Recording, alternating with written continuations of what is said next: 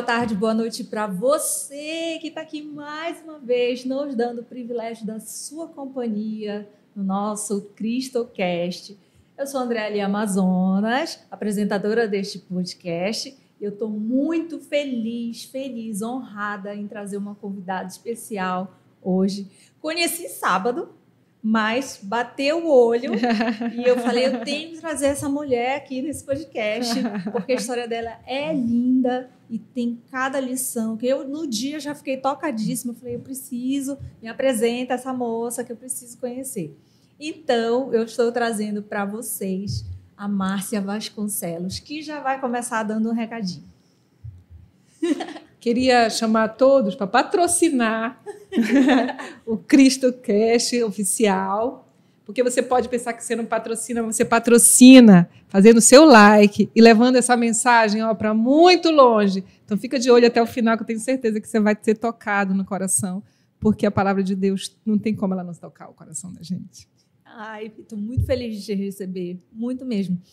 Tem uma coisa que, quando eu comecei aqui o CristoCast, antes mesmo dele oficialmente existir, eu tava, eu passei um período amadurecendo e eu estava muito em dúvida se ele realmente ia acontecer. Deu um monte de coisa errada. E aí eu estava quase para desistir. Eu falei assim, pai, coloca no meu caminho. Se for para o podcast acontecer, se for para o CristoCast acontecer, coloca no meu caminho as pessoas certas. E aí ele começou a me mostrar, a colocar no caminho todas as pessoas que hoje fazem parte do projeto. Foi muito incrível. E todas as pessoas, inclusive, que vieram como convidadas. Todas traem. Eu não, a maioria eu não conheço. Acabo conhecendo assim um pouquinho antes. São indicações e tem contribuído tanto na minha vida, tanto. E no dia do evento que eu fui, né, no sábado, quando eu te vi falando, foste a primeira a falar, né, fazer a apresentação lá do livro. Depois eu vou falar sobre o livro. É, quando tu começou a falar, eu, eu, Deus tocou meu coração. Eu falei, essa moça tem que ir no podcast. e aí eu pedi pro pro Joey nos apresentar. Estou muito feliz mesmo de te receber. Eu estou muito honrada. Honrada com o convite, honrada com a, com a oportunidade. E eu tenho certeza que quando a gente tem um propósito, a gente fica numa frequência. Quando a gente está nessa frequência, a gente só acha as pessoas que realmente têm a ver com aquilo que a gente está querendo fazer. A gente sabe quando não é e a gente sabe quando é. Então, nada, nada é por acaso. E aí tu disseste uma coisa que já me chamou a atenção, né? Hum. As dúvidas que a gente tem. E eu acabei de escutar há pouco, num tratamento que eu estava fazendo, que ele dizia assim, que ele não falou de Deus, mas para mim a metáfora serviu muito bem para isso, que é a gente tem medo de fazer determinadas coisas e é como se a gente tivesse numa piscina tendo que pular naquela primeira aula que a gente tem para aprender a nadar uhum. e a uhum. gente está com muito medo e aí a gente tem que pular. Tem algum momento que a gente, sabe, é a coragem de pular. E Deus é aquele salva-vida que está lá para alguma coisa que, que, não, que não dê certo. E tá lá pra, a gente vai engolir às vezes água, a gente vai, é, vai, talvez ficar com medo, talvez vai né, pegar uns Isso. caldos, mas eu tenho certeza que ele jamais deixa a gente se afogar se a gente quiser ser salvo, a gente é. Em todos os momentos da nossa vida. E é assim que eu me sinto. Ai, amém. E eu esqueci de falar, a Márcia ela é psicóloga. Qual é a especialidade? Então, eu sou psicóloga clínica há 23 anos, numa abordagem que ela é muito sistêmica, que é a Gestalt, ela trabalha o presente, o aqui e agora, a consciência, né? Uhum. E junto com isso, ao longo do tempo, eu fui tendo algumas formações. Então, eu trabalhei, eu, tra, eu tenho como pós-graduado, especialista, áreas que tenham a sistêmica. Então, eu tenho terapia de família sistêmica, trabalho infantil, né, saúde mental. É, e, e hoje né, posso também contar com coach integral sistêmico que eu sou, com analista de perfil comportamental assessment, que trabalha com isso, analista corporal também, uhum. entre algumas coisas que estão fazendo hoje parte, acho que da minha experiência, que impactam pessoas, que ajudam. Então, sou muito feliz de estar exatamente na profissão que eu escolhi, que eu amo. Maravilhoso isso, né? E tu tens um projeto também que é também nessa mesma abordagem. Né? Fala um pouquinho. Eu sempre fui apaixonada pela psicossomática. Assim, no meu bacharelado, É, meu bacharelado foi sobre inteligência emocional, na época que o Daniel Goleman, imagina, há uhum. 20, quase 30 anos atrás, 30 anos atrás praticamente, porque é, só de, de formada eu tenho 23, então em 97, Sete, é. tem crianças aqui que não eram nascidas, eu tenho certeza. Eu já, já entendia de inteligência emocional e um projeto muito bacana nessa época aqui, que foi é, o meu bacharelado, que foi um projeto internacional na época, que ele foi até longe, assim, São Passo Fundo, no interior do Rio Grande do Sul. E de lá eu comecei a estudar sobre psicossomática, né? Soma é corpo, então o que que o teu corpo, as emoções estão no teu corpo. Então, como as doenças, algumas doenças têm também a ver com uma parte do teu emocional. E há três anos atrás, eu e o Ricardo Cantini começamos um projeto, ele me mentorou, e nasceu Os Órgãos Falam. Uhum. Então, as nossas doenças, né, elas têm a ver com o nosso estilo de vida, elas têm a ver com o nosso pensamento, elas têm a ver com a nossa história, elas têm a ver com o impacto emocional. E o teu órgão de impacto diz isso. Então, o meu projeto, Os Órgãos Falam, ele vem trabalhando isso e ele tem o Fraturas Emocionais, que é um módulo, e o Feridas Emocionais, que é outro módulo. O Fraturas ele vem na origem disso, aonde tudo começou. Qual foi o impacto da tua vida que você teve, que fraturou e que você vem repetindo até hoje, os fracassos que você tem na sua vida, em todas as áreas da tua vida. O que, que tem lá? Né? Qual é a área mais impactada? Assim como o osso que quebra. Em algum momento, alguma dor tua, ela também impactou no que hoje a gente chama de fratura emocional, que é essa memória que uhum. vem sendo repetida, né, de fortes impactos emocionais negativos na tua vida. O Feridas Emocionais, baseado no livro da Les Bourbon, ele vem falando sobre quais é, partes aí do teu emocional você foi ao longo do tempo, né? Uhum. Criando, que você teve que criar uma máscara para você poder, como uma ferida, você Sim. coloca ali um band-aid uhum. e por baixo dela, né, tem algo que está machucado. Quando você tira esse band-aid, você vai ver que tem uma ferida. Então a tua personalidade, o corpo que você tem, tem muito a ver. Ela tem um livro incrível que chama Feridas Emocionais. E eu vim aprofundando isso. E de lá surgiu Os Órgãos Falam, que é desde a tua árvore genealógica, você vem, tem um inconsciente familiar. Nossa, incrível. E aí isso vem trazendo todas, né, o que você tem de melhor e o de pior, de força e de fraqueza, está no inconsciente que o Zonde chama de inconsciente familiar. Nossa, então são aqueles registros desde a infância que Dos às vezes ancestrais. Nossa. Então, assim, o que, que o teu trisavô teve de dor, de fracasso, como ele educou a tua, a tua, tua, tua bisavó, como a tua avó foi educada e está hoje, você não sabe. Entendi. Nossa. E os onde, assim como o Freud cria o inconsciente, uhum. o Jung, o inconsciente é, coletivo, o Zonde, que é muito pouco conhecido no Brasil, ele tem uma escola que fala do inconsciente familiar. Ele é incrível.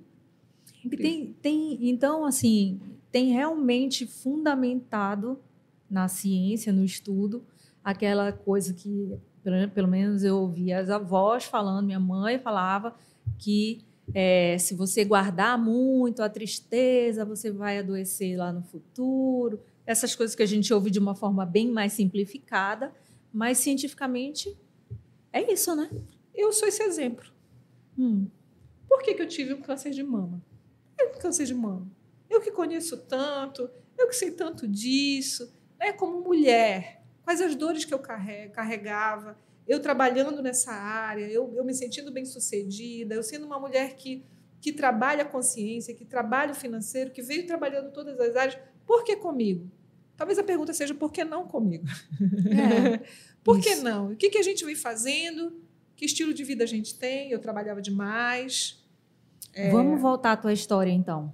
Vai, não perde o gancho, porque é legal falar da tua história, como que era desde, desde a infância. Tu sempre foi, porque tu és muito agitada. Sim. sempre foi assim. Sim, eu talvez esteja mais agitada, até pelo processo de químio. Ele acaba tendo essa essa essa mudança, eu acho, de humor. Não, agitada de... eu digo de fazer muita coisa. Porque pelo que tu me disseste, tu, faz, tu tinhas uma rotina sim, insana. Sim. Não tinha, não. Eu era, eu era aquela criancinha a chorona. Aquela magricelinha que talvez por isso eu, eu conto no livro, né? Esse, esse, essa parte do capítulo do fraturas, aonde eu descobri que começaram as minhas fraturas. Uhum.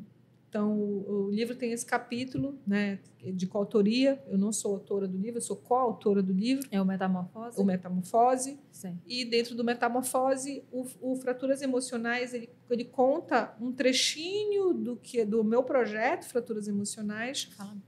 E lá ele já fala de onde tudo começou. Uhum. E começou numa grande dor né, de perda da minha tia, onde eu me vi é, vendo a minha tia morrendo, e isso impactou, eu não sabia até poucos anos atrás, que isso impactou na minha escolha profissional, porque eu gostava muito de atender pacientes, os mais, os mais em risco eram os meus, sabe assim? Aquela que achava que era Mulher Maravilha. Uhum. E eu não entendia da onde que vinha, qual era o inconsciente familiar que eu tinha, que me fazia é, querer salvar do jeito que eu salvava as pessoas. Eu não parava de estudar por causa disso. Não parava de, de acolher por causa disso. Eu acho que eu vivia mais para o outro do que para mim. Isso é uma parte hoje fundamental da minha, da minha cura. Entender o início de tudo, né? Entender que eu preciso cuidar de mim também. Deixa eu virar aqui um pouquinho. E que Acho que quando a gente lê os evangelhos e no Novo, no, no Novo Testamento, a partir da vinda de Jesus, a gente entende que amar ao próximo como a ti mesmo, né? Está resumido, todos os mandamentos depois da, da época mosaica dizem o quê? Ama o teu próximo como a ti mesmo.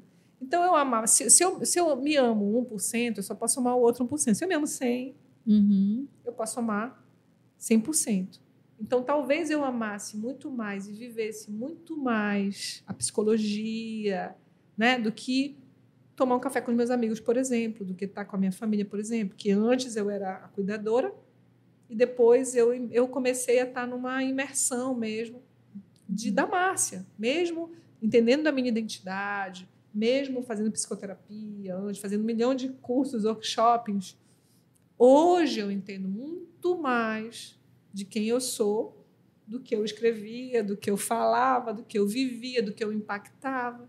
Então, hoje eu estou no meio do processo. Tu acreditas esse conhecimento a Deus, ao teu processo interior? Porque tu, assim, eu, eu costumo dizer, eu também estudei bastante sobre autoconhecimento, acho essencial, mas eu digo que eu realmente encontrei, consegui ver com muita clareza a minha identidade quando eu estabeleci meu, meu relacionamento com Deus. Aí eu entendi quem é André ali, a filha de Deus, entendeu? Aquilo, a, tudo parece que caiu a venda de tudo que eu acreditava que era. Eu achava muita coisa, achava que André era super, super mãe, super isso, super aquilo. Não, a gente consegue enxergar, inclusive o que não importa mais, para descartar, né? E focar o que limpar tudo, né? Tu acreditas isso, a essa nova visão, a tua perspectiva, o teu relacionamento com Deus? Dentro da palavra Deus tem eu. D-E-U-S. Eu. Eu tô dentro. Dentro, hum. sabe? Se ele é a imagem se nós somos imagem semelhante do Criador, às vezes a gente entende, mas numa consciência rasa. A gente sabe, a gente Sim. já leu, alguém já disse, mas na intimidade, sabe? Eu era 2G, estou 5G. eu digo que Deus está fazendo um download comigo que vocês nem imaginam. Ele está fazendo um download comigo. Ele está dizendo assim: é, garota, é isso mesmo. É isso que tu fala, é isso que tu prega, é isso que tu pensas. Hoje, eu estou vivendo essa experiência de intimidade profunda, não é de intimidade, é de intimidade profunda com ele. É. De melhor amigo, né? De pai. De pai. De pai. É, é de incrível. Pai. Então, e aí acabei cortando a tua história, mas esse tipo de relacionamento tu tinhas antes, na tua adolescência, na, na tua juventude? Sempre, assim, não como é, como está hoje, né? Certo. Então, eu, eu vim de uma família em que a minha mãe é paraense, do interior de Soure, da Ponta Fina, Uhum. em que eles eram muito humildes, mas, ao mesmo tempo, com uma sabedoria, né? Porque sabedoria é, é muito mais até do que É. essa capacidade de inteligência. É, é ter, de fato, isso mais fácil, né? Uhum. E hoje eu entendo que uma, um pouco disso também vem da minha ancestralidade, sem eu saber, né? Porque eu nunca vi minha mãe assim tão ativa, tão. Mas o meu pai não. Meu pai era aquele, né? Ele é carioca, militar, veio conheceu, conheceu ela aqui. E até hoje no Rio de Janeiro, assim, eu, me, eu me recordo da minha avó às seis horas da tarde rezando o terço, indo para a missa todos os dias, de joelhos mesmo. E então dentro dessa experiência, Belém, que é essa essa a gente sabe a quantidade de, de, de, de credos e de força que tem espiritual, né? É a Sim. primeira Assembleia de Deus, tem o Círio de Nazaré, é uma Uhum. comunidade espírita grande, é uma comunidade humanista grande. Então, assim, a gente tem muito disso. Então, aos 15 anos, eu me perguntava: caramba, eu sou paraense, nunca fui no Círio de Nazaré. Uhum. E aí foi uma data especial, porque essa minha avó carioca, estava aqui. Era o aniversário dela. E eu quis ir, disse, pai, tu me levas? Nós fomos. Ele me deu, bora imaginar que era um cruzado, sei lá o que era. Botei no bolso, estava de bermuda. E eu entendi o sentido de rio de gente nesse dia. Porque eu estava. Nós estávamos um pouquinho passando ali a, a Presidente Vargas, subindo, porque veio no contrário, foi no Círio de manhã, né? Uhum. E eu me vi certinho fazendo aquela curva, fazendo aquele tchauzinho assim para o meu pai, e indo embora. E foi um dos cílios mais demorados. Eu cheguei quatro horas da tarde, eu fui atrás da santa.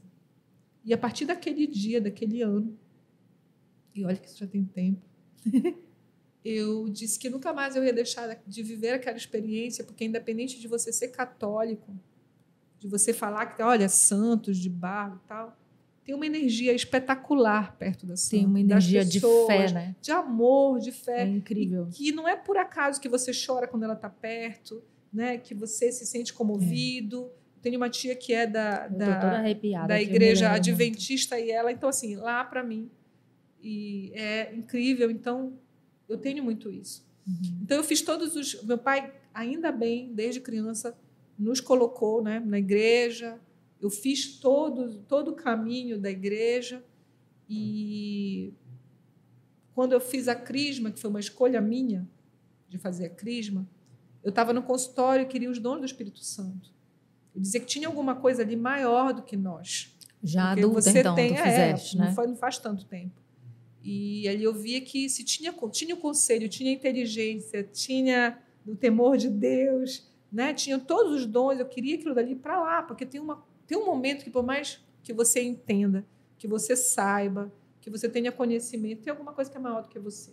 Tem algo maior. E lá no consultório tem. Quando você está cuidando de pessoas, tem alguém que te cuida também, né? Você pode chamar de anjo guardião, você pode chamar de mentor, você pode chamar de Espírito Santo. Você, para mim, sempre teve. É um lugar de cura. Uhum. Então, para além do meu intelecto, tem uma força maior que eu chamo de força divina de Deus. Então, isso sempre teve na minha vida. Depois veio, eu caminhei também no, no espiritismo, porque aos 38 anos eu tirei o meu útero. Isso foi muito simbólico para os órgãos falo Uhum. né, 10 anos depois, exatamente depois, e a, maioria das doenças, estudando hoje sobre isso, que a medicina germânica, ela fala, a doença tem o teu forte impacto emocional, ela tem uma idade, as tuas doenças têm a mesma idade, você repete essa mesma idade. Isso a gente trabalha no fraturas emocionais e nos órgãos falam. Então, essa caminhada veio assim, não é, não foi, não foi do dia para a noite, foi tendo um pai que nos levava, mesmo a gente chorando lá por causa dos trapalhões, né? Porque era na hora dos trapalhões. e aí ele dizia que ele ia dar sorvete para a gente, então a gente ia. E isso fez toda a diferença na minha, na minha, eu digo forja, né, espiritual. Eu fui forjada na, na, na fé, no amor, na, no exemplo. Minha família teve isso. E depois é uma escolha. E eu escolhi caminhar vendo a presença de Deus. E hoje, é, eu acho que todos esses conhecimentos, algumas pessoas iam mal dizer, eu estou me, me abençoando porque eu acho que sem ele eu não teria conseguido. Tiveram noites realmente traiçoeiras, difíceis, como tem na música, né? Sim. Mas eu tô, meu Deus, eu tô no barco. Eu, uma amiga minha disse assim: eu te vejo, Regina, ela me chama de Regina. Você num barco com muita tempestade, mas ele lá contigo e eu acho que ele é mais do que o comandante. Com certeza. Acho que ele é mais do que o comandante. Com certeza, porque é muito incrível a, a, a, história desde a tua descoberta né, do câncer e como as coisas vieram acontecendo e tudo tão rápido. Tem muito da mão de Deus nesse, nesse dia a dia. De é né? incrível. Tu pode, te importa te contar um pouco? Não, eu acho que as pessoas têm que talvez olhar para essa história e quem sabe poder aproveitar um pouquinho dela. Bem, eu sempre fui uma pessoa que nunca negligenciei a minha saúde, no sentido de sendo da área de saúde. Eu sempre fiz todos os periódicos, sempre fui de setores de saúde, então eu trabalho hoje no Tribunal de Contas e tenho consultório, então lá sempre fiz os meus periódicos, sempre nós fizemos, né? Nunca fui a exemplar. Fala, vira mais Nunca fui o, o, a exemplar no sentido de até para eu ir fazer os meus exames era assim, eu deixava rapidinho, ia lá, pedia uma liberação, voltava, uhum. porque o trabalho era, né, o meu modelo da minha mãe era a minha mãe tem hoje vai fazer 73 anos e ela trabalha quase todos os dias. Então o trabalho para mim era uma das coisas como exemplo, né? E eu dizia que em algum momento eu não tinha que ser assim. Então eu sempre fui aquela que eu saí de cirurgias dirigindo. Fazia endoscopia, saía dirigindo. Isso Hoje, eu jamais faria. Eu acho que você tem que ser cuidado, se permitir ser cuidado. Eu não sabia o que era isso. Uhum. Porque a gente chama isso de independência ou de força, e não é. E não é. Verdade. Você tem que ser amado e cuidado e ter uma rede de apoio. Então, nessa caminhada toda, né, da, da, da descoberta da doença, é, aos 48 anos, praticamente, é, dentro dos meus periódicos, eu já estava organizando meus periódicos. Uhum. E eu já estava agendado na minha volta. Porque eu já faço em dezembro. Então, eu já tinha agendado em novembro para poder levar para a minha, minha ginecologista. E ela tinha me pedido. E quando eu, eu estava viajando, é, eu descobri no meio dessa viagem e de lá para cá eu voltei fazendo isso e tudo, tudo aconteceu. Assim, mas, primeira. Mas espera, tu descobriu agora, ano passado. Ano passado. Ano passado. A minha viagem é. foi final de outubro. Eu voltei em novembro, meu primeiro, e comecei os, os exames. O primeiro, né, seria dia 15. Não, não, não pôde, era um feriado, eu coloquei no feriado, só podia ser no feriado. Uhum. E eu tenho, eu digo hoje, ele diz que ele é eu digo que ele é o melhor, ele diz que é o maior, que é o Dr. Gilberto Eriksen, que é mastologista, ele realmente tem quase dois metros. e eu tive todo o apoio de toda a rede de amigos que eu pudesse ter, de um de lá, de sair de lá, assim, com uma chorando e me levando, e ele me atendendo, saindo da sala dele. No dia que eu saí da sala do meu, do meu, do, do Dr. Gilberto, que eu fui para o meu consultório, que ele me disse, né, Marcinha, é isso nós vamos fazer uma cirurgia, depois a gente vai fazer a quimioterapia. Né? E me explicando tudo, sair meio em órbita daquilo, mas já, já, já ter consciência é uma coisa, mas você ouvir é outra. Sim. Quando eu cheguei, e ele foi para o consultório por amizade mesmo naquele momento, porque ele, a, minha, a minha amiga Emanuele pegou, que é uma das médicas lá do tribunal, pegou o resultado, eles se falaram, quando eles viram, ela saiu chorando, me levando, e ele me esperando lá. Uhum. Quando eu cheguei no meu consultório, minha paciente, minha primeira paciente saía do, do tribunal mais ou menos de 14 horas e 14 10 meu primeiro atendimento. A minha, eu eu estava pensando minha paciente atrasada, foi quando a minha filha liga, diz, mostra o exame e nesse dia ela me disse que ela estava grávida. Então, hum. não tem como eu pensar que dentro de tu, todo o meu processo não tem as mãos de Deus todos os dias, exatamente todos, de grandes impactos e de dificuldades, eu tive respostas amorosas que eu quero chamar de Deus. Então, eu sempre fui devota do Sagrado Coração de Jesus, sempre fui. Sempre de ir, de ter ido nas novenas, nas minhas viagens, ir nas igrejas e estar ali do lado, em todos os lugares que tinha, do lado. Eu fui e vi o Sagrado Coração de Jesus nessa minha viagem, nessa última, conversando com ele, pedindo para nos proteger né, de todo, tudo que a gente ia, porque era um cruzeiro. Eu nunca tinha feito um cruzeiro, e era um cruzeiro internacional, então eu não sabia como é que seria. E nesse momento todo foi de muito amor. Então, vim de lá com muito amor e cada um, do primeiro exame que eu fiz, que foi um exame normal de imagem, né, que eu ia fazer, o médico chamava Ângelos. E eu agora, na volta, vendo a remissão já, já vi a remissão, é, já vi o resultado, já sei como é que está. E graças a Deus, antes de terminar meu segundo, a minha segunda parte agora, que é mais intensa, ela é mais é, forte do que, é que eu estou fazendo agora, que amanhã eu estou fazendo a minha décima segunda, então acaba o ciclo branco, começa o vermelho, a cada é toda semana, o outro é a cada 15 dias. Uhum. É, eu já disse para ele, já voltei com ele para poder fazer essa, essa, essa imagem de novo, quis fazer com ele. E eu disse, chorando, chorando, para chorar, doutor, sou muito grata. Ele, menina, mas tu devia ter ficado chateada porque ia estar tá vinculado a uma, a uma notícia ruim. Eu falei, não, doutor.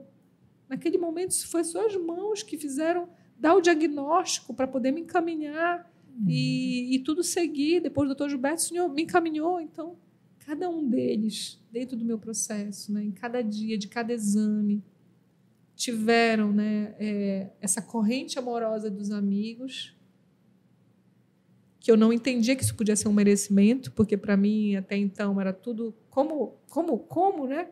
Tanto amor é tanto amor. Eu acho que eu estava pedindo desculpas por ter tanto amor. Eu não uhum. sabia o que era isso, eu sabia o que é doar, eu sabia o que era receber. E nessa relação com a gente, com o outro, tem que ser dar e receber, mas não porque você cobra que o outro te dê, não porque você é, projeta no outro isso, é porque é natural é harmônico, é um equilíbrio. Quando você consegue fluidamente amar e ser amado, ter um amigo que esteja do teu lado e você também. A tua mãe te cuida e você cuida dela, o teu marido te cuida, você cuida dele, o teu parceiro, o teu vizinho, porque tem que ser leve. Não tem que ser ele, ele, ele tem que fazer isso por mim. Tem que ser assim. Ele me ama tanto. Uhum. Ou é tão natural amar e doar, é tão crístico que é ter compaixão, ser compassivo, ser misericordioso, que eu faço isso sem estar tá dizendo que eu estou cobrando, que eu quero receber alguma coisa em troca, porque é natural, amor é natural. Servir é, é uma, é uma das coisas mais naturais quando a gente tem um relacionamento com Deus. Então eu tinha um relacionamento disfuncional comigo mesma. Porque talvez eu quisesse né? Na linguagem dos órgãos falam, a mama é um lugar da mulher, do feminino e da maternidade. Uhum. Quando ela está ferida, ela foi ferida também, ou pelo teu parceiro, pela tua parceira, pelo teu pai, ou por você, na sua maternidade.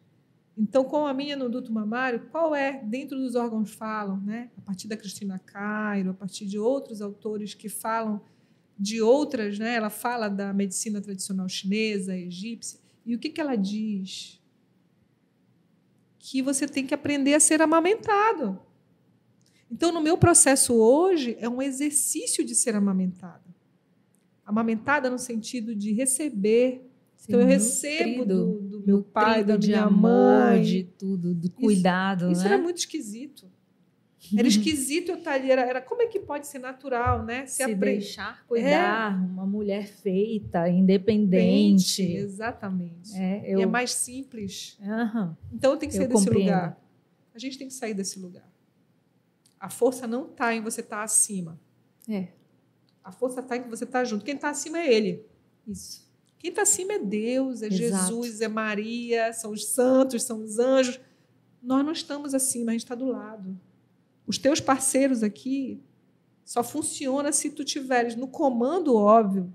Talvez seja um projeto teu, mas se tu tiveres muito acima a ponto de humilhá-los ou de não permitir que tenha uma troca, vai estar disfuncional, seja daqui a um mês, daqui a dois, daqui a três. Uhum. Cada um tem que saber o lugar, mas cada um tem que trocar. sabe? Sim, É o melhor que você puder até então. Márcia, sobre essa questão do permitir-se cuidar, foi muito difícil para ti? Totalmente. Eu posso palestrar aqui sobre autoestima, autocuidado, autoimagem, tudo, tá? Que vocês quiserem, teoricamente, eu sou um combo bom. Mas com a gente, aquela frase, né? É igual no, no, no avião, que as máscaras você põe primeiro em você para respirar, depois no, no que tiver do seu lado. Sim. Para mim, eu não conseguia fazer isso. Porque era o óbvio. Mas era tipo assim: não, e minha filha, e meu pai, e minha mãe. E aí eu comecei a ver que quando eles cuidaram de mim, era, era primeiro, parecia que era antinatural. Uhum. Como é que a minha mãe, eu que sou independente financeiramente de tudo, está lá em casa, cuidando de tudo e eu não eu escolho nem a comida? Só que se fosse da nutricionista. E isso, isso me incomodou demais, isso foi angustiante, sufocante, Uhum. até eu entender que eu tinha que agradecer, porque eu tenho uma mãe que está querendo cozinhar para mim, uma secretária que tem todo o amor, uma filha que vem para me amar, um genro que vem para me amar, uma rede de amigos que vem, meus, meus, meus irmãos todos, meus amigos todos. E eu não entendia isso porque parecia demais. Uhum. Porque eu fazia, e eu fazia isso. Mas comigo. Porque isso era sinal que eu não tinha independência, não tinha, não tinha autonomia. E talvez esse seja um dos exemplos de Cristo. Parece, Humildade. parece que às vezes se a gente se permite cuidar é como se nós fôssemos fracas, né? Tem quem encare dessa forma também. Eu tenho essa dificuldade também. Estou melhorando, mas Eu jamais tem. entendia isso como arrogância, tá? É arrogância. Para mim foi arrogância. Hoje eu entendo. Por que arrogância? O arrogar, né? É meu. Uhum. Se eu arrogo, que eu digo que é meu, eu sou muito arrogante. Eu sou acima dele, que sabe tudo. Ele sabe tudo. Planejou tudo. E posso te dizer, no ano 2023, o cálice transborda. Se ele é meu, meu bom pastor, se eu estou em pastos verdejantes com ele, se ele me leva para águas tranquilas, se ó, ele refrigera a minha alma, e se ele é o meu bom pastor, a minha taça transborda e eu estou com ele todos os dias da minha vida. Esse ano é assim. É um ano de, de mudança nosso.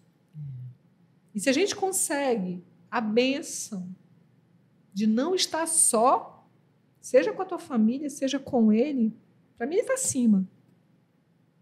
Né? E eu, eu, eu falava de Deus, eu sentia o amor de Deus, mas eu me ajoelhava para o Sagrado Coração de Jesus, eu me, eu me ajoelhava para Jesus só. E Uhum. hoje eu entendo que eu tenho ele, se, se ele é o filho, é um pouco meu irmão, né? Sim. E como meu irmão é simples, a gente bate papo com o irmão da gente. Isso. Isso A mesmo. gente está na intimidade com ele, mas ele teve chagas. Ele sofreu por nós. A gente também tem chagas. Ele sofreu e tirou a maioria. É. Mas Sim. as minhas, e a minha hoje, eu posso dizer até que já foi. A mamãe diz que o câncer não é meu, né? Eu dizia, é o meu câncer. Não, Uhum. ele não é mais meu. Ele já até saiu, ele nunca foi meu. Hum, é. a doença, né? É, eu me via nesse outro lugar, que é um lugar, é, nunca questionei por que comigo, mas eu tinha medo do que a minha família ia sofrer, tinha medo, assim, eles, eles ficaram, é, todos os meus tios, meus primos, todos vieram numa onda de amor mesmo, de querer ficar em casa todo dia, de um faz bolo e eu dizendo, gente, eu não posso comer açúcar. Não, mas eu vou fazer um bolo diferente. Não, estou comendo pão, mas não, mas assim, porque de fato as coisas que sempre foram para mim um prazer, eu tinha que cortar. E eles faziam isso com muito prazer, trazendo e fazendo experiência de todos os tipos de bolo sem açúcar que tu imagina. Eu dizia, gente, eu estou na quaresma, eu ainda não quero, mas vinha de novo, de novo, porque além de tudo isso eu dizia, eu vou jejuar. Eu estou jejuando mesmo sendo arriscado, né, é, é uma montanha russa a quimioterapia. Ela é uma montanha russa. Porque você fica com. Você está sendo atacado nas suas células. Em todas as suas células, mas principalmente nas cancerígenas. Uhum. O que, que tu consideras que mudou da tua vida, especialmente da tua vida espiritual, antes, é, porque tu já tinhas essa ligação, né? E hoje, especialmente porque tu estás também profissionalmente do outro lado, vendo Totalmente. por uma outra perspectiva, Totalmente. né? Tinhas os pacientes, aonde tu eras a cuidadora, e agora tu estás do outro lado. Como tu consegue enxergar isso? eu fui arrogante. Totalmente. Por que arrogante? Quando você acha que você tem um domínio de uma prática que não é nem tua, eu era paciente, né? O nome está dizendo paciência, Márcia. e eu achava, pelos conhecimentos que eu tinha, né? Acho que eu passei por todas essas áreas. Imagina, eu estudo o tipo físico teu, eu sei um pouco da pessoa pelo teu tipo físico, eu sei pela análise do perfil comportamental. Eu estudava sobre o câncer, eu eu tinha trabalhado com paliativos. Só que viver isso é uma experiência. Não é solitária no sentido de que você tem muita gente, mas ela é pessoal. É individual, né? Ela é individual. Então, Sim. assim, todo o corpo está mudando. Então, assim, eu, eu não tomava. Eu vou dar um exemplo simples, talvez, para algumas pessoas. Para mim, ele foi. Eu não tomava açaí, no, eu, era, eu não era, eu era Nutella. Meu açaí era com açúcar, né? açaí sobremesa, não era açaí guarnição. E eu dizia, né, o dia que eu for raiz, eu vou tomar um açaí sem açúcar. Então, imagina eu tomar todos os dias. Açaí era uma coisa assim, que eu dizia que eu ficava igual uma jiboia. Dizia, gente, depois eu vou dormir quando eu tomo açaí. Eu tenho que tomar açaí todos os dias por causa das plaquetas. Não só o açaí é, como a pitaia, que eu não gostava, achava a fruta mais sem graça, linda e sem graça. então, todas as frutas hoje, né, desde a graviola, né, de frutas que culturalmente curam nesse sentido e ao mesmo tempo tem na nossa terra uhum. abundantemente né, da pupunha é, de, dos peixes né? não posso todos mas uma pescada branca por exemplo eu posso é, eu fui aprendendo a, a ver o simples porque ter paladar é um luxo no câncer na, na quimioterapia porque você perde um pouco você está machucada a boca, você quer vomitar. Então, assim, uhum. é, é, um desafio você ter apetite. Eu tenho. E eu tenho por coisas que eu nunca comi. Então, hoje, meu açaí é sem açúcar, com um pouquinho de limão para poder ativar. E todo dia um pouquinho. E agora está na entre está lá congelado. Então, uhum. nunca me senti tão paraense, tão mulher, tão capaz Tá tudo diferente. Eu não estou com a unha, não estou com salto, não estou com cabelo, né? A maquiagem hoje um pouquinho, estou com o olho só feito, é, tenho peruca, tenho lenços, tenho boné, tenho tudo que você toucas, fui ganhando, fui sendo presenteado. Mas nunca minha, o meu feminino foi tão forte como hoje, porque eu não coloco ele em dúvida. Porque não é mais a roupa, não é mais o salto, não é mais a imagem, não é mais só o perfume. Sou eu.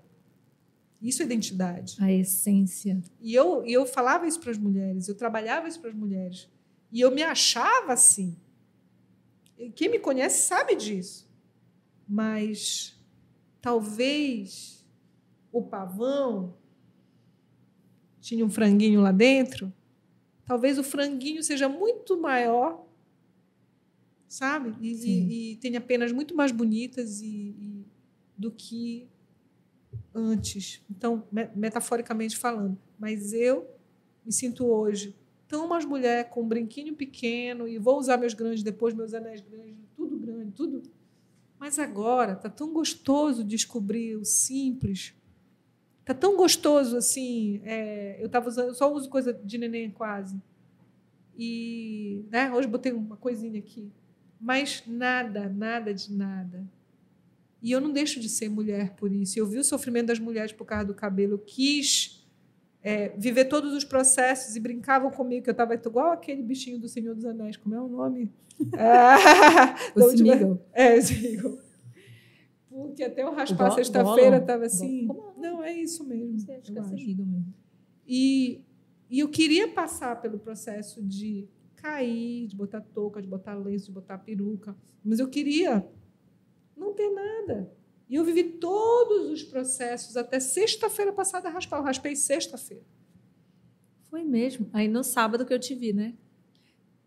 Tava, tu estavas iluminada no sábado. Impressionante. Tava linda. Tava com um vestido espetaculoso no evento. Tava a tua luz assim, é muito é muito mais marcante. Como, gente, como é legal isso, né? Eu assim, quando a gente consegue enxergar além do óbvio da pessoa, a gente consegue enxergar a essência, a luz, a vibração, a energia dela. E essa luz, essa energia é a essência de Deus na gente. Não é? Eu vejo dessa forma, pelo menos, assim. Tu tens toda a razão, porque eu posso te dizer que nós, nossa menor partícula, a gente é água e energia, né? Uhum. E eu, eu, eu, assim, nós somos muita água e energia, né? Prótons e elétrons. E eu descobri que a, a, nossa maior energia, talvez isso seja o maior dos meus desafios e a maior, maior das minhas conquistas, é que a energia que me move hoje é essa. É divina. É de Deus. E nela está minha mãe, nela está minhas irmãs, nela está você nesse momento, tá os meninos aqui. Nela está minha filha que veio, sabe, o pai dela que me proporcionou várias coisas também de apoio, meus amigos.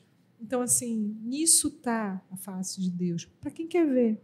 Sim. Eu quero ver. Eu quero sentir. Eu quero te olhar e exercitar um pouco dessa arrogância que eu estou te falando, dessa vaidade que eu estou te falando, porque é mais simples e eu posso ser grande mesmo assim. Pode ser leve. Sim. Não precisa estar brigando comigo, nem tendo que provar isso. É fluido.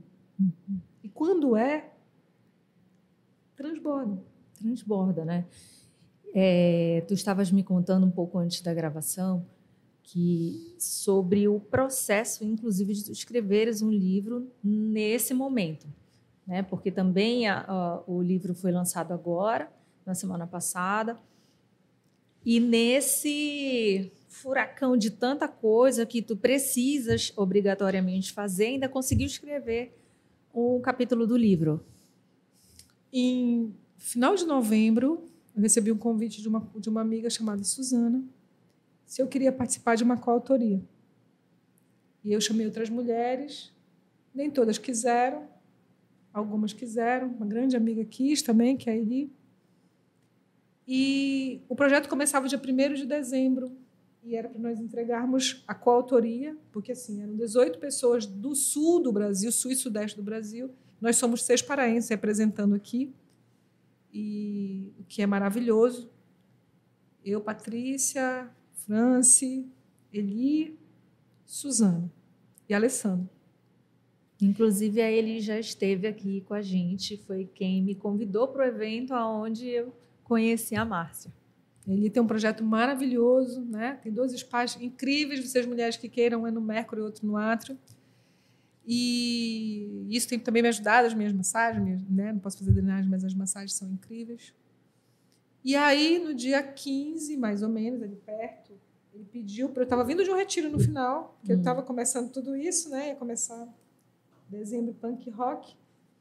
E aí, quando foi na segunda-feira que eu voltei de lá, era para entregar nessa noite. Eu falei, caramba, o que, que eu vou fazer? Eu tenho coisas que eu comecei a escrever, mas eu tinha 14 dias, eu achava, né? Que a gente deixa tudo para cima da hora. e aí, nessa noite, eu fui, desmarquei meus pacientes, fiquei até quase meia-noite escrevendo. Sabe quando você está cansado? Porque eu tinha passado no retiro, eu estava exausta, eu vim e tal. E quando o que, que eu faço? Eu, loura, né? Na época. Ainda é. Você bem. quer salvar? Será? Eu aperto o quê? Não! Perdeu tudo. E aí, a quase meia-noite, eu sentei, não conseguia chorar. Falei, Senhor, o que, que tu queres de mim? Porque tu me vistes trabalhar oito horas nisso aqui para entregar esse capítulo, que era um capítulo de mais ou menos. A gente tinha que ter, no mínimo, oito laudas que era para você contar a sua história e ter uma ferramenta que pudesse impactar pessoas. O que, que deu certo para você? Uhum. Senta, aí tá, não consegui chorar, de tanto que estava doendo. Falei, vou dormir, amanhã é outro dia. Rezei, com raiva, ao mesmo tempo chateada. Quando foi no outro dia, eu falei, minha vizinha Simone, que sempre me salva de tudo. Sentei com ela, fui trabalhar normal. fui trabalhar de manhã, de tarde, 12 horas. Cheguei lá de Simone e tinha mandado para ela. Eu preciso entregar hoje. Ele disse que eu podia entregar. Fizemos do nada. Tinha coisa que eu já faço, que é do fraturas emocionais. Fui contar a minha história. Ficamos até de novo, quase meia-noite. E o livro saiu assim. Quando eu estava agora, no dia 11, talvez a, o meu sentimento era conseguir, porque eu não sabia nem se eu ia conseguir naquele dia ir para lá. Eu estava as sextas-feiras são dias muito difíceis, porque a minha quimio é na quarta, que começa a aceleração de sono, de tudo. Né? Na quinta-feira, um dia começa o estômago doer muito, a quinta-feira começa tudo. E o sábado é aquele dia que começa a melhorar, mas aí vem a, a dor nas articulações. Então, hoje é um dia maravilhoso por causa disso, porque já passou um pouco dos efeitos da manhã, uhum. de novo. Então, assim, é dor nas articulações, é cansaço, é fraqueza. Então, esses, esses dias que, que depois né, passam, eles são assim. Então, o sábado eu não sabia como eu estaria. Uhum. E eu fui realmente, né, nem sabendo, nem falando para os meus amigos, nada. E, e eu pedindo mesmo que o Espírito Santo pudesse me, me guiar para tudo que eu ia falar. Porque tem dias que a sua memória não está boa, que você tem confusão mental, porque as células nervosas também estão sendo destruídas. Então, assim, dirigir não é para dirigir, fazer uhum. essas coisas não é para fazer. Porque você tem pequenos lapsos, pequenas desorientações, igual aquela do, do Nemo, a, da Dolly. Dolly. Então, você fica um pouquinho desorientado, né? E a memória é assim. Até nas palestras que a gente vai, sete segundos, ó, pensar de novo. Mas ela está ali também. Então, eu todas as vezes, até para vir para cá, até para sair de onde eu saí para vir para cá, eu peço a direção de Deus. Todo o tempo. Todo o tempo eu estou nas mãos dele. Peço para o meu anjo da guarda, peço para o meu mentor espiritual, né? que eu digo que é o teu anjo, guardião.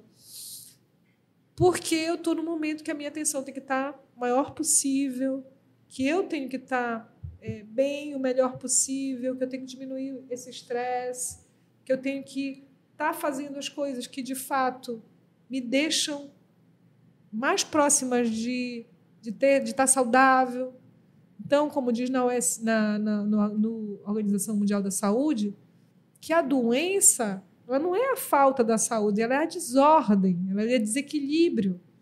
Então, todos os dias eu tento, agora, mais do que nunca, estar em equilíbrio, o que é desafiador todo o tempo. E isso tem, inclusive, no capítulo que tu escreveu do livro, né, falando de fraturas emocionais, é, tem uma. Eu não, agora eu estou na dúvida se foi fraturas emocionais, se eu errar o conceito, tu me corriges mas tem uma parte que tu fala muito de buscar na tua história, buscar ali no autoconhecimento essa cura, mas também falas que Deus é essencial nessa como partícipe dessa desse momento. Fala para gente sobre isso. O, o livro que a gente está falando é o Metamorfose. Isso, aqui. aqui. Então, é, o capítulo, é, o, eu já aceitei por causa disso. Quando eu vi Metamorfose, eu, Metamorfose, Match, deu match.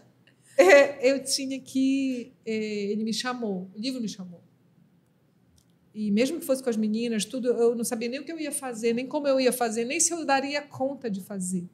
Mas eu sabia que eu estava numa metamorfose. Eu estou numa metamorfose. E dentro dessa metamorfose não tem como estar numa metamorfose, estar transformado, né? A lagarta, ela não, ela não só se transforma numa, numa, meta, numa borboleta. Ela muda, ela deixa de ser a lagarta, ela abandona a lagarta para ela ser, para ela entrar na crisálida e virar a borboleta.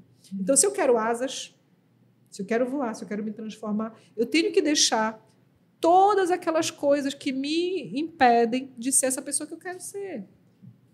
E eu, só, eu, eu acho que o vento que sopra, que bate as asas de qualquer borboleta e que, inclusive, criou essa borboleta, é Deus. Então, não tem como eu falar desse meu processo de transformação sem falar dos fenômenos, dos efeitos desse vento que bate forte, que é a fé.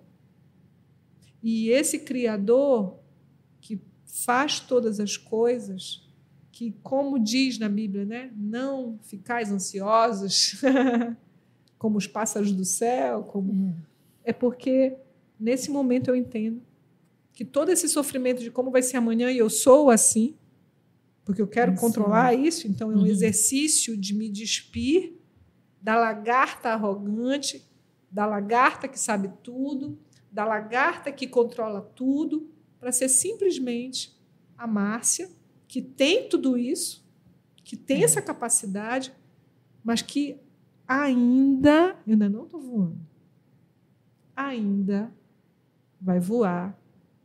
E quando eu voar, vai ser muito bom. Vai ser lindo, tenho certeza absoluta. É. E olha, uma coisa que me que me inspira muito em ti, eu acabei de te conhecer, né? Conheci no sábado, não tem nenhuma semana que a gente se conhece.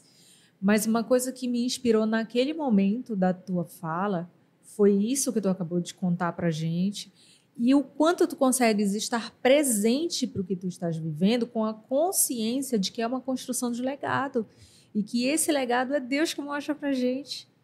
Isso é incrível, Márcia. Assim, pouquíssimas pessoas sabem até porque estão vivas né? A gente, a gente não se aprofunda para isso. É tão difícil ter essa clareza. E ainda se utilizar disso para inspirar outras pessoas, né? Não só para elas serem melhores, mas para levar a mensagem de Deus, para que isso se aprofunde nelas, né? Deus chegue no coração delas. É muito incrível. Foi algo assim que me tocou naquele momento no sábado.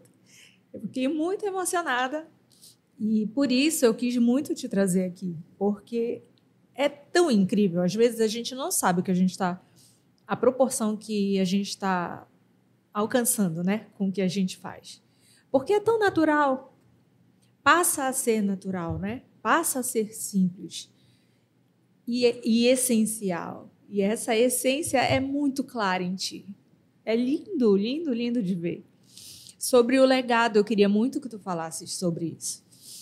Esse projeto é um projeto com 18 coautores, né? nós somos seis paraenses, e dentro desse projeto, cada um falou um pouco da sua história. Então, desde a primeira, que fala de finanças, uhum. né? cada um vai falando um pouquinho. Ele fala da vida dela, da menina dela, Patrícia fala de autossabotadores, cada um está falando. Então, é muito bacana, porque é como se você tivesse pequeno, 18 mini livros. É.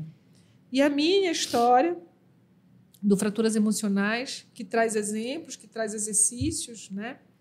É, que eu confesso que ainda vão ser elaborados para o livro Fratura Emocional, uhum. que, já está aí em processo de sair, se Deus quiser, ele sempre quer o melhor. Sempre quer. É. Então, dentro de, dessa, desse capítulo, eu conto uma das minhas fraturas, que foi a perda da minha tia aos mais de seis anos de idade, como me impactou.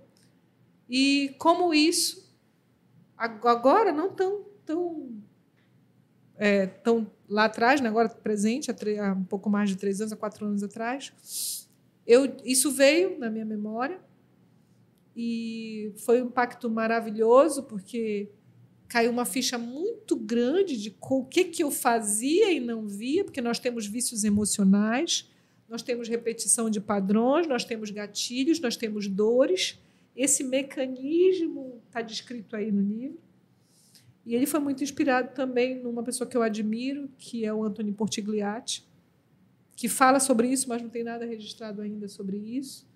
E do Paulo Vieira, por causa do método CIS, que foi lá, né, que me impactou muito, que foi trabalhado essa criança, que todos nós temos uma criança que a gente carrega machucada, e que a gente tem que trazer para cá. Porque a criança que está lá, ela não aguenta. É. Ela não aguenta essa mulher. E a gente vive, às vezes, no passado. A gente vai um pouquinho para lá e fica. Uhum. Então, se a uhum. gente quer viver hoje, quer curar essas fraturas e quer lidar melhor com essas fraturas e ter uma vida um pouco mais abundante, somos nós que temos que carregar essa criança. Essa criança machucada sou eu, Márcia, e, e foi isso que me aconteceu no método CIS. Eu fui arrogante de novo, vou saber muito, psicologia positiva, de PNL, essas coisas. E eu falei, são três dias de imersão. Eu falei no primeiro dia, falei no segundo, e no terceiro, veio essa memória, veio tudo. E, e a partir de lá eu pude acolher, eu, eu acolhi a criança dos, dos, adultos que chegavam em casa, eu, eu, no consultório. Eu atendi criança, fui especialista de criança, de, de, de adolescente, e tomei uma decisão que eu ia é, começar o coach, né, brigar um pouquinho para o coach, mas que eu ia acolher essa minha criança, começar a acolher. Então, hoje, a Márcia de hoje está resgatando isso. E eu achava que estava tudo resolvido. Uhum. Mas eu estou podendo ver com essa minha história, com esses meus tios que estão chegando, com esse contato que eu tenho que perguntar, né? tem um forte é, uma tem uma forte herança genética no meu câncer e eu não sabia. Né? 95% disso é hormonal e genético. Uhum. Então eu fui procurar um pouco da minha história, a história que eu sabia, uhum. mas eu fui aprofundar, né? Muito mais ela, está no nível muito profundo. E agora, é, assim como o osso que quebra, a gente tem que dar um tempo, engessar, é, cuidar. Cuidar. E isso é o meu casulo. Sim. É o meu casulo. E já já sai dele. E escuta, é, já destes vários testemunhos aqui, mas qual tu consideras assim queres destacar? É, quando a gente começa a fazer os exames, um dos que a gente faz é de sangue assim, é do coração, perdão. E tem alterações, a gente tem que estar acompanhando, né? Porque são as fibras do teu corpo que estão sendo mudadas e as fibras cardíacas também. Um dos dias que a minha, a minha filha, meu genro e a minha mãe foram para Souri, foram passar um dia e meio, final de semana, que eu dormi só, e olha, com todo mundo em casa, com tudo, outro dia de manhã.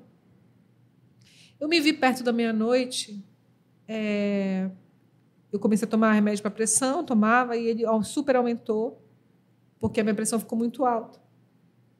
Só que ela baixava. E eu via a minha pressão, assim, é, media lá na químio 12, 12 é, 10, depois 12, 6, né, 10, 6. Eu vi, assim, eu ficando no estado como se eu tivesse ali zerando a minha pressão. Eu me senti, né? Uhum. E aquilo ali, naquele momento, eu achava, sinceramente, que eu ia morrer. Sinceramente. A minha, e, e foi a voz de Deus. Vai buscar na internet o que, é que você precisa fazer. E eu fui. Para tudo que eu precisava fazer, fui pegando castanha, fui pegando tudo assim, né? Que eu tinha que pegar, tinha sal, e eu não estava tomando zero sal. Porque além de da, da hipertensão, eu queria, eu cortei, foi muito radical. E eu cortei.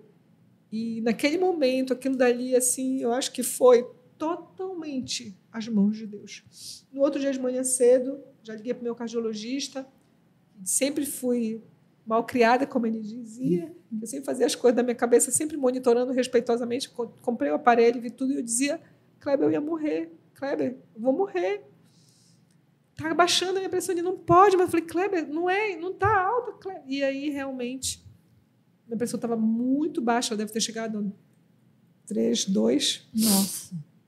Ali, e quando eu já fui para lá, com sal, com tudo, já estava 9, assim, já estava, né, já tinha chegado num ponto bacana. Então, eu acho que ali, assim, não fosse talvez a minha iniciativa ou a fé ou a inspiração de Deus naquele momento, eu acho que, foram, acho que foi o dia que eu realmente achei que eu ia morrer. Podia ter sido um infarto, alguma coisa assim, mas ou podia ter sido uma queda de pressão, é, simplesmente. Mas se eu não me conhecesse muito, se eu não fosse extremamente observadora, se eu não, não soubesse pedir ajuda, é, talvez eu não estivesse conversando contigo hoje. E Deus se fez presente. Totalmente. Para te cuidar. Totalmente. Né? Como se faz hoje com todas as oncologistas, né? A doutora Rosana, Marilice, é, cada uma das, das oncos que tenho, é, cada um dos profissionais, porque eu vejo, sinceramente, as graças de Deus, cada vez que eu vou, seja no farmacêutico, seja fazer laser na boca, seja tudo, eu acho que é. Primeiro, porque esse dom eles têm. Né? Depois, porque eu encontrei as pessoas certas na hora certa. E depois porque eu acho que ele pôde me dar graça, assim, eu acho que a misericórdia total de Deus nesse dia, porque eu disse, mãe, esse dia eu acho que eu e foi não estava só. Eu não estava só. E eu me lembro que nesse dia exatamente a minha irmã, no outro dia cedo ela me ligou e disse: "Mãe, eu fiquei muito mal à meia-noite. E eu pensei tanto em ti, o que estava acontecendo contigo? Meu coração ficou tão apertado. Então a gente tem essa ligação, eu minhas irmãs, eu tenho com as minhas irmãs e com essa minha irmã Rose muito. E eu falei para ela, falei, eu sabia que tu estava naquele momento precisando. Então, é, eu acho que Deus se revela todo o tempo e se revela te dando o melhor que Ele pode. E eu, naquele momento, tive o melhor que eu podia, melhor. E Ele me mandou para o Guadalupe e lá realmente fui para emergência. E eu estava com a pressão muito baixa, ajustou, tirou a medicação e hoje está tudo ok. Estou fazendo acompanhamento por causa disso, né? Pela a herança genética é meu, minha família do meu pai com câncer, a minha família da minha, da minha mãe com problema cárdio. Uhum. Então, dentro do, do que eu estava vivendo, era isso. E é tão bom se permitir cuidar, né? Quando a gente se entrega para Deus, realmente, assim, que a gente quebra toda toda a arrogância que a gente tem, toda a autossuficiência, todas as coisas que, que acabam nos mantendo distantes dele.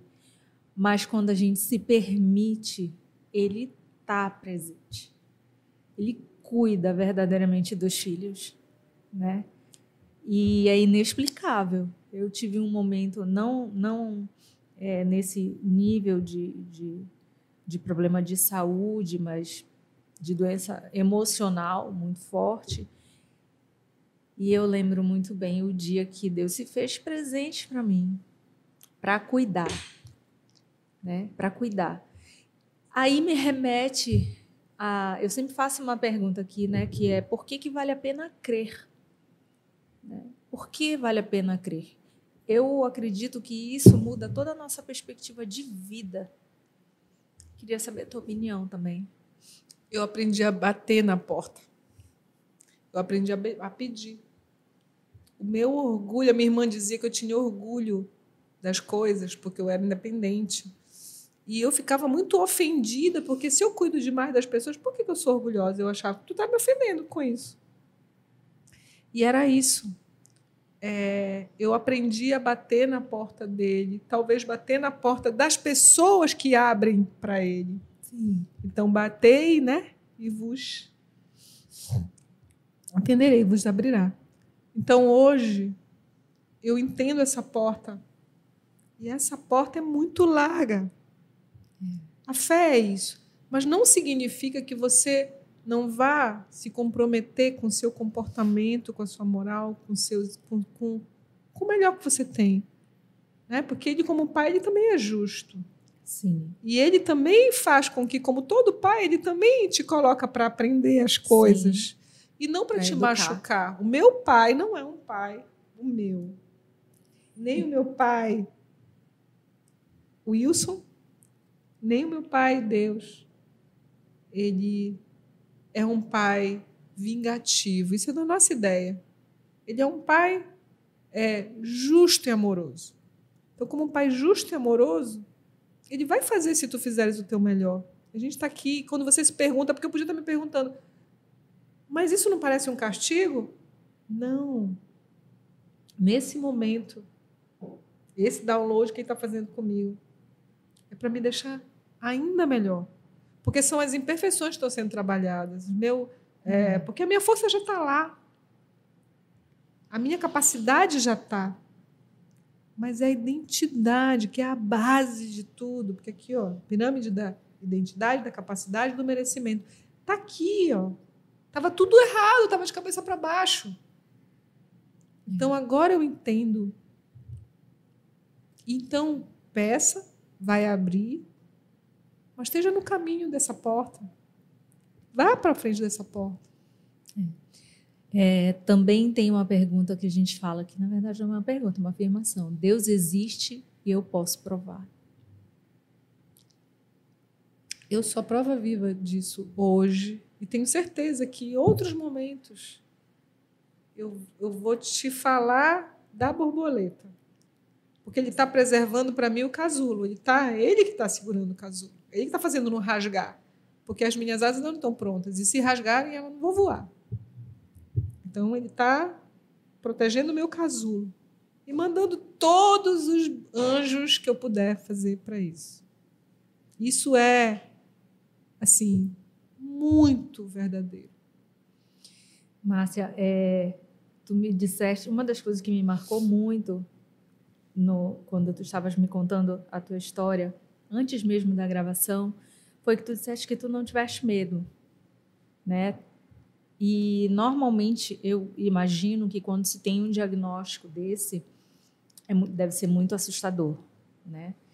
E mas ainda assim eu, eu vejo quando na tua fala a segurança, a confiança que tu tens em Deus, que aí me mostrou, ah, agora eu entendi, né? Por que, que não veio o pavor? Por que, que não veio? Por causa da confiança que a Márcia tem em Deus. Total. É visível. Eu, eu tive de morrer, não pelo câncer. Eu tive de não ser capaz de, de fazer coisas né, que eu tinha que fazer. Eu tive de estar desorientada e estar passando dos limites, de questionar, de saber se eu estava sã, de saber se estava. Tive todos esses, né? Mas não tenho do amor dele e nem do que ele tem reservado para cada um de nós. Não é para mim, é para cada um de nós. E se a gente descobre isso no tempo certo, é, é incrível. Tu me disseste que vocês é, viajaram para o México, não foi?